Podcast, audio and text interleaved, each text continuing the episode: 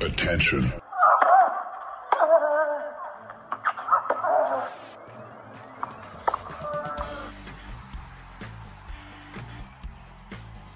Das ist Wimbledon 2023 fast daily. Die Extravaganza von Sportradio 360.de zum zweitgrößten Rasenturnier der Welt, neben den offenen Kärntner Landesmeisterschaften in Annenheim. Djokovic zum achten, Zverev zum ersten oder einfach ein paar Erdbeeren mit flüssiger Sahne zum viel zu vielten Mal? Wimbledon 2023, fast daily. Jetzt. Warum ist Wimbledon so großartig? Und damit ein herzliches Willkommen zu unserem zweiten Wimbledon Daily, fast Daily, weil wenn man sich die Hände wäscht in Wimbledon, dann kann man das im Unterschied zu den US Open und zu den French Open mit warmem Wasser tun. Das ist nur eines der vielen Dinge, die hier besser sind als anderswo. Vom Essen wollen wir gar nicht sprechen. Ich bin jetzt vier Tage da. Ich habe vier, viermal den Lachs gegessen. Es war großartig. Ich habe heute auch Erdbeeren gegessen, also gestern mir.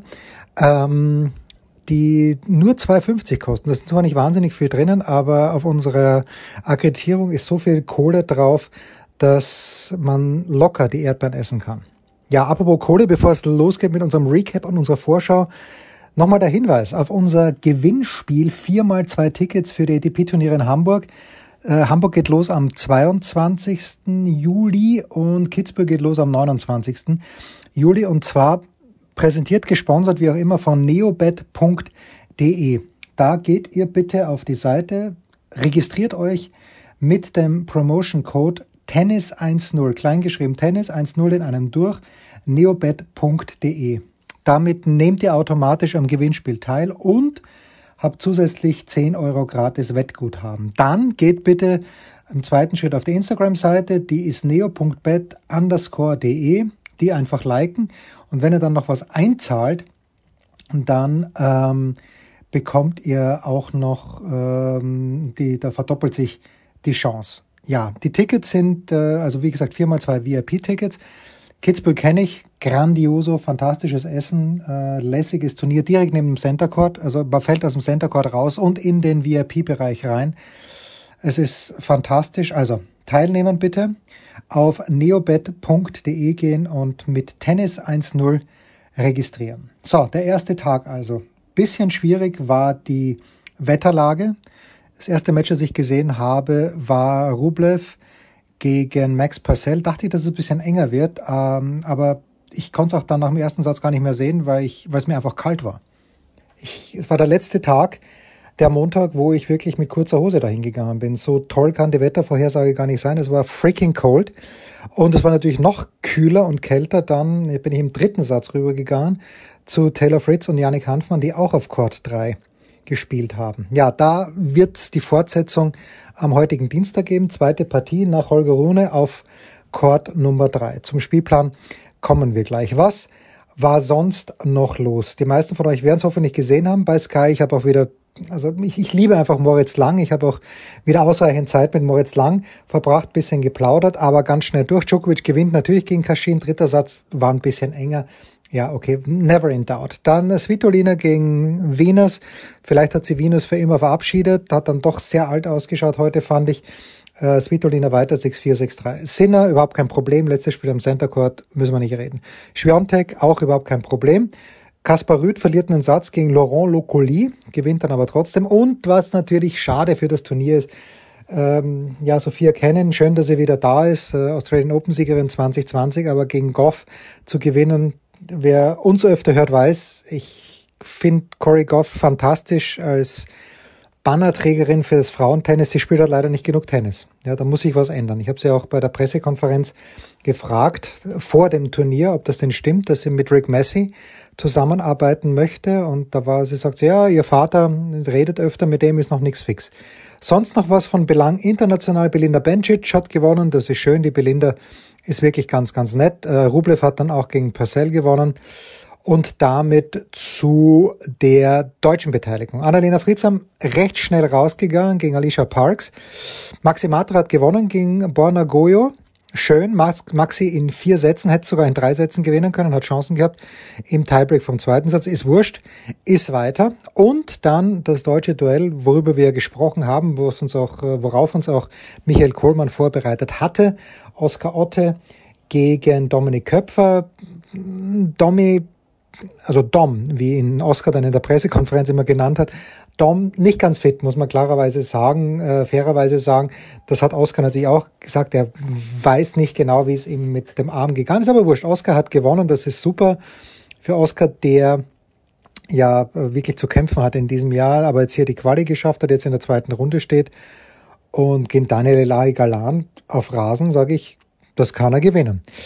Aber dann Pressekonferenz und da waren anwesend die Barbara Klimke von der Süddeutschen Zeitung, es war dort äh, Tom Heberlein vom SED, es war André Antic vom Tennismagazin da und es war Lars Reinefeld von äh, der DPA da und ich habe aber Oskar mal schnell drei Fragen gestellt. Die hören wir uns jetzt an.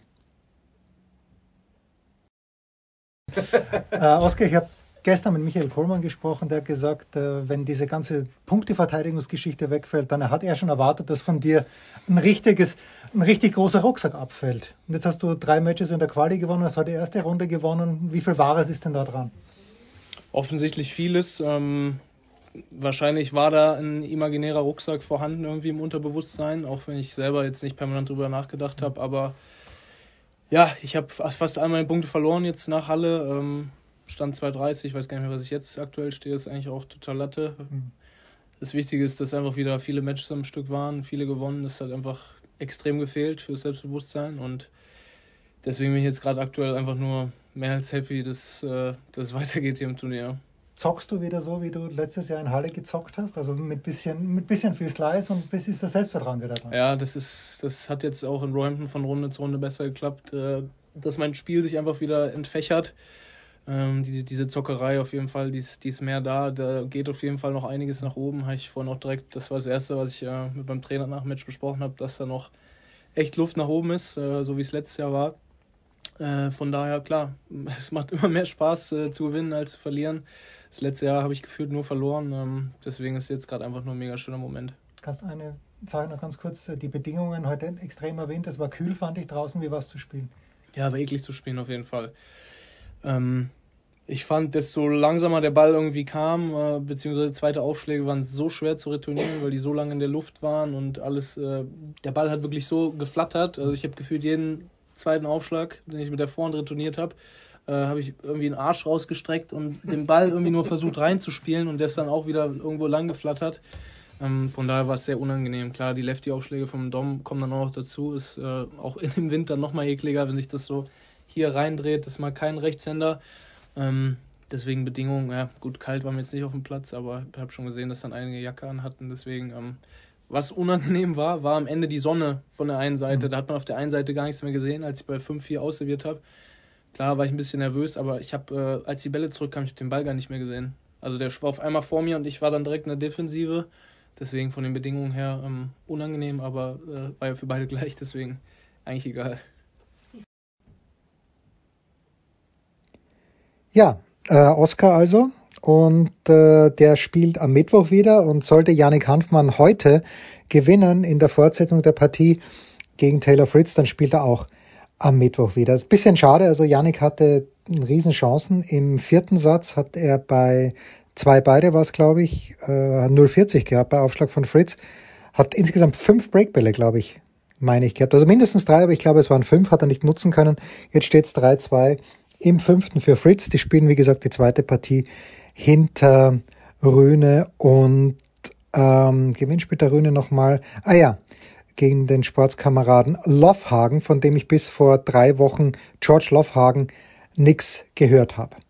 So, was haben wir heute auf dem Programm? Hm, der Schlager aus meiner Sicht ist schon auf Court Number 2 um 12 Uhr geht's los, auch bei Sky, nämlich Dominic Thiem auf Court Number 2 gegen Stefanos Tsitsipas dachte ich, dass es vielleicht ein größerer Platz werden würde. Dominik hat gestern schon, nein, vorgestern schon, am Sonntag seine PK gehabt, äh, leicht verschnupft. Ich habe ihn äh, gefragt. Außer mir waren dort äh, der Moritz Lang und äh, die äh, Helen Scott Smith. Äh, ich habe ein, zwei Fragen bin ich an den Dominik losgeworden. Klingst noch ein bisschen verschnupft, Tommy, wie geht's dir? Ja, eh gut im äh, Allgemeinen, aber ich hab, ähm, bin aufgewacht am Freitag mit, mit einer Verkühlung und ja, irgendwann war es wieder soweit. Ich habe eh jetzt, war lang fit, mhm. auch wo ich, wo ich echt viel gemacht habe. Lange der, der Verkühlung entgangen und jetzt ist passiert. Aber wir haben es ganz gut hinbekommen mit, ähm, mit den, also durch, dass wir Freitag und Samstag rausgezogen haben. Es wäre vor allem am Freitag sicher nicht gescheit ge gewesen, das, das Match zu spielen. Mhm. Und dann am Samstag noch einmal das Ganze äh, vorsichtig angegangen. Und ähm, also gestern und dann gestern am Abend ganz locker angefangen, heute ein bisschen gesteigert und ähm, von dem her passt. Also ich habe jetzt auch, auch sicher gut, dass ich erst am Dienstag spiele, dass ich morgen noch den ganzen Tag habe, aber ich sollte dann am Dienstag fit sein. Ganz, wenn ich mir einen Gesetzten aussuchen hätte können von den Top 10 oder von den Top 32, ich hätte am liebsten gegen Tsitsipas gespielt, weil der im Moment irgendwie irgendwo ist, aber nur nicht am Tennisplatz. Wie beurteilst du die Auslosung? Ähm, boah, ja, es ist sicher spielt das eine kleine Rolle, aber andererseits auch kann es sein, dass er, dass er auch richtig gut spielt da, dass er plötzlich aufläuft und, und richtig gut spielt, weil es ein Grand Slam ist, weil das, weil das immer anders ist. Also ich oder ich, ich rechne irgendwie mit allem. Also wenn er nicht gut spielt, sicher, dann, dann nehme ich es gerne, aber ich, ich gehe auch sicher mit, mit, den, mit den Erwartungen am Platz, dass ich die beste Version von ihm erwarte. Also das, das, das muss ich auch ganz einfach machen. Und ja, aber trotzdem, ich freue mich extrem, weil es sicher ein, ein großer Platz wird. Es ist das erste Wimbledon seit 2019, seit, seit vier Jahren. Und äh, gleich ein Match auf, auf einem großen Platz. Ich habe selbst 2018, 2019 nicht jetzt auf den größten zwei Plätzen gespielt. Also ist schon richtig, richtig lang her. Und ähm, ja, deshalb freue ich mich in erster Linie mal richtig aufs Match. 2016 hat, glaube ich, Wesserli, wo du am Einser gespielt ja. hast, wenn ich mich erinnere. Ja. Nur ich noch eine letzte Frage. Was ist deine beste Erinnerung hier? Also ich erinnere mich an das Match gegen Verdasco, meine ich, und da denke ich, das hättest du gewinnen können, vielleicht sogar müssen, aber was ist die beste Erinnerung von dir hier? Ähm, ja, so viele habe ich so, nicht. Äh, der Florian Mayer zum Beispiel. Der Flo gewinnt da vor Halle, da fand ich, dass, dass du dann hier in der ersten Runde gegen Flo gewonnen hast. Das, das fand ich zum Beispiel stark. Ja, genau, das waren so die, die zwei besten Jahr, Rasenjahre, die ich gehabt mhm. habe. Mm, da habe ich auch Stuttgart gewonnen in dem, in dem Jahr. Dann gegen Westerli dreimal in Deibrick verloren, aber die beste Erinnerung ist trotzdem vierte Runde da 2017, weil damals war noch der, der freie Sonntag in der, in der Mitte, wo es irgendwie, also wo die ganze Anlage leer ist, wo es noch im, im Bewerb ist, das war richtig, richtig cool. Und dann, ich meine, der Montag ist für, erstens mal für, für die Zuschauer mega geil, weil, weil 16 einzeln sind, acht, acht Herren, acht Damen einzeln, also alles an dem Tag gespielt wird. Und als, als Spieler irgendwie auch, du bist Teil von dem von der zweiten Woche da in Wimbledon, von diesem äh, Magic Monday und das ist sicher die beste Erinnerung, auch wenn ich mm, auch li lieber das Match gewonnen hätte gegen Berlich damals. Ja, also Dominik äh, um 12 Uhr, Sascha Zverev hat die dritte Partie ursprünglich gehabt, ähm, Court Number 3, jetzt ist es dann halt die dritteinhalbe geworden, weil eben äh, Hanfmann die zweite Partie hinter Rühne fertig spielen muss. Danach Mar äh, Maria Sakari gegen Marta Kostjuk und danach Sascha Zverev über das Spiel gegen Gies Brauer. Das wird er gewinnen. Äh, er hatte, das war, fand ich ganz nett in der Pressekonferenz gesagt, dass eben halt auch drin gesessen, das ganze deutschsprachige Chor im Grunde genommen. Naja, wenn Gies oder Heiß Brauer jetzt hier sitzen würde, äh, er wüsste nicht, wer das ist. Ja entwaffnend ehrlich, wie Sascha halt manchmal so ist. Ja, und dann gibt's auch noch, und darauf freue ich mich schon, äh, wird's vielleicht nicht zwingend gewinnen, aber auch am heutigen ähm, Dienstag spielt Dominik Stricker. Ich schaue mal ganz schnell, ob ich ihn jetzt finde, auf welchem Platz er spielt. Er spielt auf jeden Fall gegen äh, Alexei Poprin aus Australien und äh, ich habe mit dem Coach gesprochen von Dominik Stricker ist ein Deutscher, den kennt ihr, wer sich für Tennis interessiert, sicherlich auch. Das ist Didi Kindelmann. Und äh, das ist, wie ich fand, ein ganz spannendes Gespräch geworden, weil Didi auch jetzt überhaupt nicht zurückhält, sondern sagt, was Sache ist. Und das hören wir jetzt, was Sache ist. So, jetzt versuchen wir den Übergang zu finden zum Männertennis. Du bist mit Dominik Stricker hier, du arbeitest seit ein paar Monaten mit dem. Ich habe vor zwei Tagen mit David Witt gesprochen der gemeint hat, die Dichte im Frauentennis hat sich verbessert enorm über die letzten Jahre. Es gibt keine einfachen Siege mehr. Das gilt aber wahrscheinlich für das Männertennis umso mehr, oder? Ja, es sind so viele gute Leute. Ich habe mit Dominik seit 1. April angefangen zu arbeiten und ähm, ich war mit ihm ja auf vielen auch kleinen Challenger-Kategorien und was ich da auch schon in der Quali gesehen habe, wie die Jungs aufschlagen, wie die Jungs äh, sich bewegen, wie sie spielen.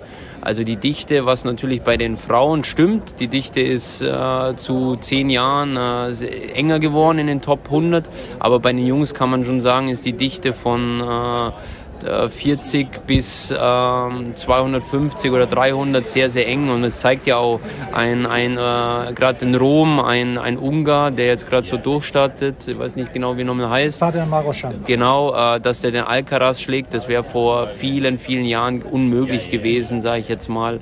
Und äh, das zeigt einfach auch die Qualifikation. Äh, ich habe so viele gute Tennisspiele gesehen. Äh, das Niveau ist schon sehr, sehr hoch. Wenn du sagst, du hast mit Dominik am 1. April begonnen, das ist natürlich die Zeit, wo die Turniere schon laufen, wo man jetzt vielleicht auch gar nicht so ad hoc verbessern kann. Oder äh, ist, wann ist die ideale Zeit, mit einem Spieler zu beginnen eigentlich? Die ideale Zeit ist sicherlich äh, Ende der Saison, Vorbereitung für die neue Saison, weil du dann sechs Wochen Zeit hast, äh, mit ihm zu arbeiten, ihn kennenzulernen ihn äh, ja einfach auch äh, ja, Tra Trainingswochen zu haben, weil wenn du ihn während der Saison übernimmst, gehst du von einem Höhepunkt zum anderen. Du musst eigentlich mehr improvisieren und auch jetzt in meinem Fall, wir haben ja am 1. April angefangen, aber ich habe ihn übernommen mit einer Verletzung. Äh, da war die ersten drei Wochen gar kein Tennis. Äh, dann haben wir ein bisschen probiert für Prag, äh, wo er dann gleich gewonnen hat. das war dann schon auch überraschend, weil er einfach noch gar nicht so eigentlich ready war. Es ist natürlich nicht das beste Timing während dem Jahr angefangen, aber du musst, kannst dir das meistens auch nicht aussuchen und ich denke, wir haben das bis jetzt eigentlich sehr, sehr gut gemacht. Als ich den Dominik das erste Mal gesehen habe, das war in Stuttgart vor zwei oder drei Jahren und da habe ich mir gedacht, wie der Ball von seiner Vorhand weggeht vom Schläger. Sowas habe ich ganz selten gesehen. Also der beschleunigt den Ball, hat offenbar einen super Treffpunkt mit meinem bescheidenen Tenniswissen. Was macht für dich denn Dominik als, als Tennisspieler aus? Wo, wo ist die Stärke von ihm?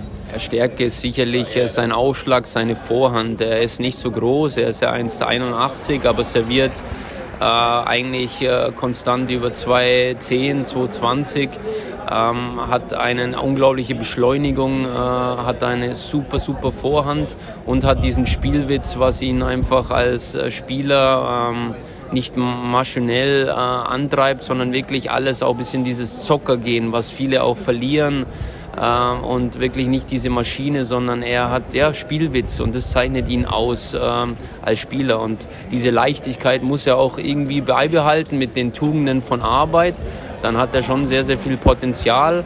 Ähm, aber dies, das, das, sind schon seine, seine Key Points, Aufschlag und Vorhand, was seine äh, großen Waffen sind. Was ich mir auch, auch gedacht habe beim ersten Mal, äh, als ich ihn gesehen habe, athletisch hat er noch Luft nach oben. Ja, es ist ja kein Geheimnis. Äh, man, äh, Dominik steht jetzt um die 110, 120. Er kam ziemlich schnell nach oben, hat sich da jetzt äh, in diesem Bereich fest, festgesetzt und äh, um diese nächsten Schritte zu machen, äh, braucht es ein bisschen mehr wie nur Aufschlag und Vorhand und vor allem auch konstant auf hohem Niveau musst du einfach auch sehr, sehr fit sein. Und ähm, gerade was das körperliche, gerade was das körperliche äh, angeht und auch gewisse Fähigkeiten, was eigentlich zu professionell da haben wir einfach Luft nach oben und das ist das Schöne ja auch. Wir können an diesen Sachen arbeiten, was aber nicht von heute auf morgen geht. Und deswegen ähm, äh, bin ich auch an diesem Projekt sehr, sehr interessiert, weil ich überall noch Potenzial sehe, wo man verbessern kann. Das Schlimmste als Trainer ist, glaube ich, wenn du ein Spiel übernimmst und nicht weißt, wo du ansetzen musst und wie es weitergeht. Aber er hat überall so viel Luft nach oben, er hört zu und ich bin sehr, sehr interessiert, wenn wir uns vielleicht nächstes Jahr hier sehen, äh, wie dann Dominik äh, ausschaut, wie er dann äh, auch körperlich dasteht. Das ist das große Ziel. Als Österreicher habe ich natürlich jetzt auch in Paris den Sebastian Ofner ein bisschen mitverfolgt und Ofi ist natürlich viel älter als Dominik, aber Ofi hat jetzt den Schritt geschafft durch dieses gute Ergebnis, dass er Top 100 ist, dass er jetzt steht er knapp über 60 oder über 70, aber jedenfalls, er muss jetzt fast keine Quali mehr spielen auf den 250ern. Ist das das, was man, was man wirklich braucht? Ist, weil die Quali, das ist eine Mühle. Wenn du sagst, sogar auf den Challengern siehst du in der Quali Leute, ist das der nächste Schritt, den Dominik machen muss? Ja, äh, er muss ihn machen, aber weil du gerade sagst, Ofi ist ein super Beispiel, weil wir mit dem jetzt auch öfters trainiert haben. Die haben ja Finale in Prag gegeneinander gespielt. Äh, ich glaube, die haben sich auch ein bisschen mehr angefreundet. Wir haben in Paris auch öfters trainiert, haben auch hier mit ihm äh, trainiert. Äh, das ist für mich so ein Beispiel, der jetzt den Sprung da in die Top 100 geschafft hat mit unglaublichen Run. Davor schon vor Paris hat er sehr, sehr gut gespielt, der fit ist, der, ähm, der auch im Kopf weiter ist. Er hat ja das, das Erlebnis vor vielen Jahren hier in Wimbledon gehabt, wo er auch als, als Persönlichkeit mehr gereift ist. Und das sind alles Sachen, man darf bei Dominik einfach nicht vergessen, er ist auch noch sehr jung, die Last ist sehr hoch, aus seinem, er kommt aus dem Land, wo man ihn nur mit Federer und äh, Stan vergleicht, was total äh, Wahnsinn ist, weil man kann nicht jemanden mit zwei Legenden vergleichen. Also man muss da einfach auch fair sein dem, dem Jungen gegenüber. Und er ist ein guter, aber er braucht einfach Zeit. Aber das Ziel ist natürlich, dass wir mittelfristig, wenn wir unsere Hausaufgaben machen, sicherlich, äh, bin ich überzeugt, uns in diesem Bereich da in den Top 100 festsetzen werden. Zweiter Tag also. Wettervorhersage nicht ganz so fresh, leider. Äh, aber ihr werdet um ab 12 Uhr bei Sky da ähm, auf dem Laufenden sein. Ich nehme mir zumindest vor, heute mal keinen Lachs zu essen. Es wird mir nicht gelingen. Nur damit ihr wisst, was ihr garantiert seht. Also am Center Court Shelby Rogers gegen Rebakina. Boah, hartes Brötchen, aber okay. Titelverteidigerin ab 14.30 Uhr. Danach Ryan Peniston gegen Andy Murray. Und danach Panna Udvadi gegen Arena Sabalenka. Also wer Tickets für den Court Number One hat, wie meine Vermieter hier, die sehen ab 14 Uhr deutscher Zeit Alcaraz gegen Shadi. Ja, auch schön. Enchabeur gegen Magdalena Frech und hinten raus Cameron Norrie gegen Thomas Machac. Ihr werdet schon was finden. Wenn ich, glaube ich, nicht mehr sehen werde, ganz ehrlich, ist am Court Number 2, vierte Partie, obwohl ich ihn liebe, Daniel Medvedev, also äh, mit, mit Einschränkungen, nicht äh, unconditionally. Äh, aber ich schaue ihm gerne zu, ich höre ihm gerne zu. Das auch heute. Geht nochmal schnell auf neobet.de, registriert euch mit Tennis 1.0. Damit ist allen geholfen, vor allen Dingen Sportradio 360. Das bringt uns weiter. Bis morgen. Das war Wimbledon 2023 Fast Daily, die Extravaganza von Sportradio 360.de zum zweitgrößten Rasenturnier der Welt.